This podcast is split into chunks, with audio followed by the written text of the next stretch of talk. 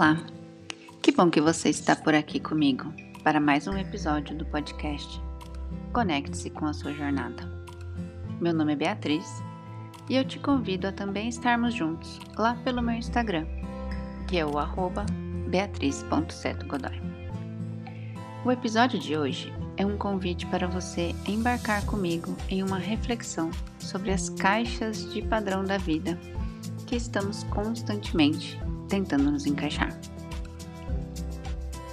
Crescemos em uma sociedade onde recebemos desde pequenos informações e regras sobre como devemos ser, o que devemos fazer e como devemos agir. A cultura da nossa sociedade mudou muito de um século para cá, mas ainda podemos ver muitos resquícios dessa maneira de pensar. Os antigos cresciam com o seguinte discurso: para as meninas, eles ensinavam que elas deveriam ficar em casa, cuidar da comida, da roupa, dos filhos e estar sempre disposta para cuidar do marido. E além de tudo isso, tinham que se cuidar, estar sempre magra e bela. As meninas aprendiam também que não poderiam ter opinião própria e não poderiam fazer nada que fosse desagradar alguém. Já os meninos eram ensinados que jamais deveriam mostrar sentimentos, que deveriam a qualquer custo sustentar a sua família, ter sucesso nos negócios e de maneira nenhuma poderiam ser vistos como fracos. Tinham que ganhar a todo custo, tinham que ser bons nos esportes e ganhar rios de, de dinheiro. Aposto que você já ouviu alguém próximo falar algo nesse sentido ou até mesmo você ouviu algo na sua infância. São com essas e outras tantas frases que ouvimos durante a nossa vida que vão se solidificando em crenças. E muitas vezes essas crenças podem nos limitar, nos impedir de conquistar coisas maravilhosas. Eu sempre fui uma pessoa com opinião forte e decidida. Eu vivia dentro da minha própria caixinha e eu achava, e ainda acho, um absurdo a gente ter que se espremer e tentar se encaixar em coisas que não fazem sentido nenhum.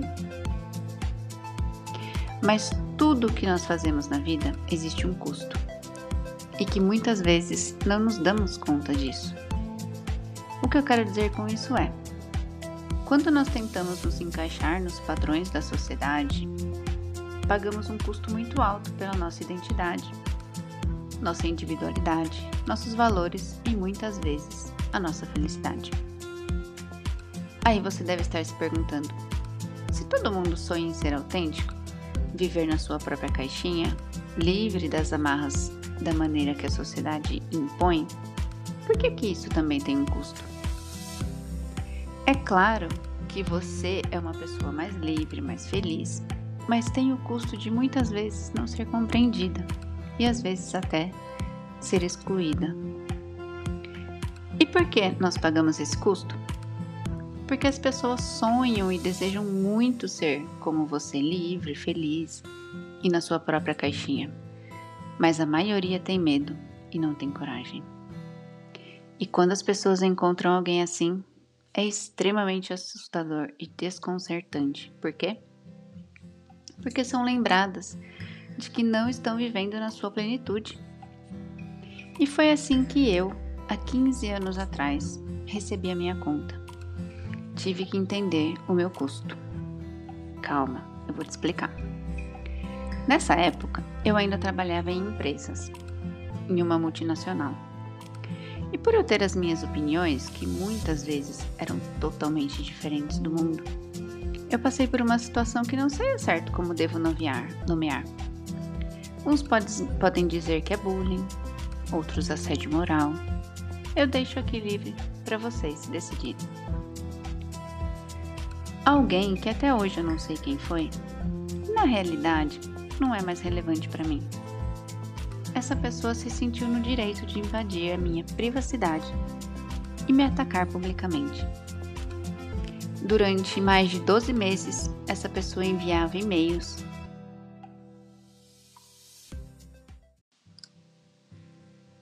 para mais de 95% dos funcionários da empresa, falando várias calúnias sobre mim. Me senti realmente atacada e invadida, mas jamais me senti derrotada ou humilhada. E por me sentir atacada, parti para o contra-ataque. Por não saber quem realmente era a pessoa, eu ia todos os dias trabalhar extremamente arrumada, de bom humor e dava sempre o meu melhor, esbanjava alegria. Tá, vocês devem dizer, mas não foi fingimento? Como que você não ficou triste? De verdade, eu nunca fingi felicidade. Eu realmente não estava triste. Eu estava, na realidade, intrigada em saber quem era essa pessoa e o que eu poderia ter feito para gerar essa reação nela. E como eu sabia que a intenção dela era me derrubar, claro que o meu orgulho não iria deixá-la ganhar. Não que esse fosse o meu foco, eu genuinamente estava bem, mas para sobreviver a esse período, eu precisei fazer alguns ajustes na minha vida. Me conhecer e buscar o autoconhecimento contínuo sempre fez parte da minha vida. Acredito que por esse motivo a pessoa não conseguiu me quebrar. E foi nesse episódio que uma crença muito grande se instalou em minha vida. Que ser diferente e viver na minha própria caixinha era ruim, difícil, sofrido e solitário. E assim eu me afastei do mundo, perdi amigos, perdi muita coisa. Mas não só de perda são essas experiências traumáticas. Desde o primeiro dia que eu recebi o e-mail, primeiro e-mail, eu decidi comigo Jamais irei permitir que alguém tire meu brilho e quem eu sou. Por isso eu não sofri e não desisti. Apenas me fechei e embarquei em uma jornada mais profunda de autoconhecimento. E foi nesse um ano que eu realmente me conectei com a minha jornada, onde eu pude entender que o que as pessoas nos fazem diz muito mais delas do que de mim eu não posso controlar o que as pessoas falam ou fazem para mim. Eu apenas posso controlar o como eu reajo diante das situações. Eu compreendi que existem pessoas de todos os tipos, com diversas intenções. Algumas querem realmente te usar, te prejudicar, mas outras querem realmente ser seu amigo e cuidar de você. Mas independente de como as pessoas são, quem dá o tom dos seus relacionamentos é você. Você precisa conhecer e expor seus limites. Somente assim as pessoas sabem até onde elas podem ir com você e quais tipos de comportamento você tolera e quais pessoas você quer perto de você. Quem faz essa seleção do que entra, do que fica na sua vida é somente você. E foi assim que eu compreendi que não foi eu ser uma pessoa de opiniões decididas e na minha caixinha que fez com que eu passasse por essa situação. Foi a falta de critérios e escolhas de quem poderia entrar na minha vida. Hoje eu tenho somente a agradecer quem fez isso comigo. Porque se não fosse essa pessoa, eu jamais entraria nessa jornada tão profunda de autoconhecimento. Jamais teria evoluído assim. E o principal, me fez conectar com meu propósito de vida, que é ajudar as pessoas a se conectarem com sua jornada e terem uma vida leve. Tá bom, dizer jamais foi talvez um exagero. Com certeza, eu me conectaria com o autoconhecimento, mas talvez não tivesse sido um processo assim tão rápido e tão profundo. E hoje, eu continuo tendo as minhas opiniões, a minha maneira de ser, fico na minha caixinha, mas eu aprendi a escolher com quem eu compartilho as minhas opiniões e aprendi a escolher quem pode entrar na minha vida e quem pode ficar. E o principal, eu mostro os meus limites. Quem é meu amigo e me conhece sabe que se você fizer algo que eu não gosto ou que me magoa, não tenha dúvida de que eu irei falar. E assim eu vivo uma vida mais leve, com sentido e realizando meu sonho que é levar para você conhecimento e ajuda.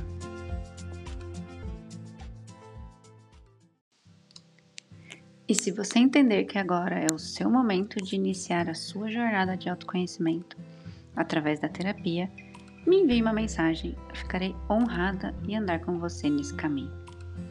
Mas se não for o seu momento ainda, tudo bem, não se cobre. Você é extremamente bem-vindo para continuar aqui comigo neste podcast. Ou lá no meu Instagram, ou mais próximo ainda de mim, em algum dos meus cursos de autoconhecimento. Por isso, conte comigo e te vejo no nosso próximo episódio do Conecte-se com a sua jornada.